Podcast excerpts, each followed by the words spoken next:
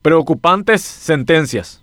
El pasado fin de semana, nuevamente, otro sonado caso de corrupción quedó en la nada. La causa de las tierras de San Agustín, que se inició en el 2013, culminó con la absolución de dos políticos liberales llanistas, el parlasuriano Milciades Duré y el intendente de Iruña, Justo Gamarra. Ambos zafaron de esta forma de un juicio por el delito de lesión de confianza. Esto se da a menos de dos semanas del fallo de los casos de audios, que también dejó a un político absuelto, el senador de UNACE Jorge Oviedo Mato, cuyo nombre también fue salpicado en el caso San Agustín, y a otro condenado, pero a solo dos años, sin posibilidad de que vaya a la cárcel, el expresidente del jurado de enjuiciamiento de magistrados y también ex senador colorado Oscar González Daer. Los cargos acusados son los de tráfico de influencias y asociación criminal. En medio de esto, y como si todo fuera poco, se conoció también la leve condena de dos años y seis meses de cárcel por enriquecimiento ilícito para Miguel Ángel Caraballo, de quien se sospecha en realidad es testaferro de un político. Es preocupante cómo a la justicia paraguaya les cuesta cerrar los casos de corrupción. Si no terminan con una absolución, concluyen con una leve condena. A la hora de establecer responsabilidades, jueces y fiscales se pasan la pelota y en medio está la ciudadanía, que simplemente explota contra ambos estamentos porque siente que hay una casta de privilegiados que es intocable para los jueces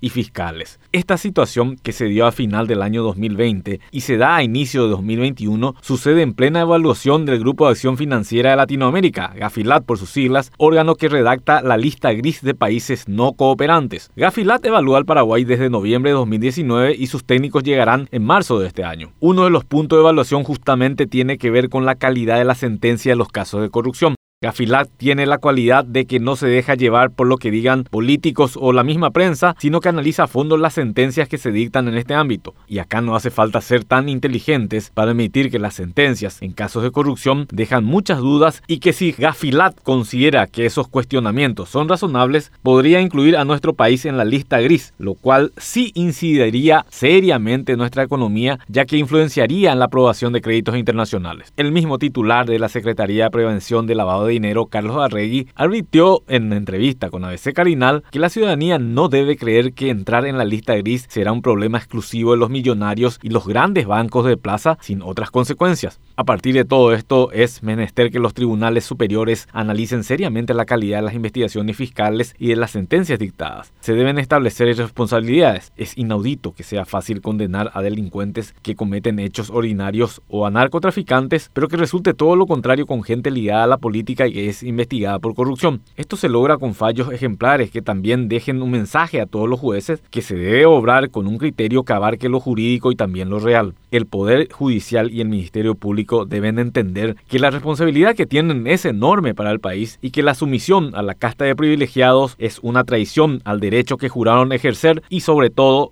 es traición a la patria.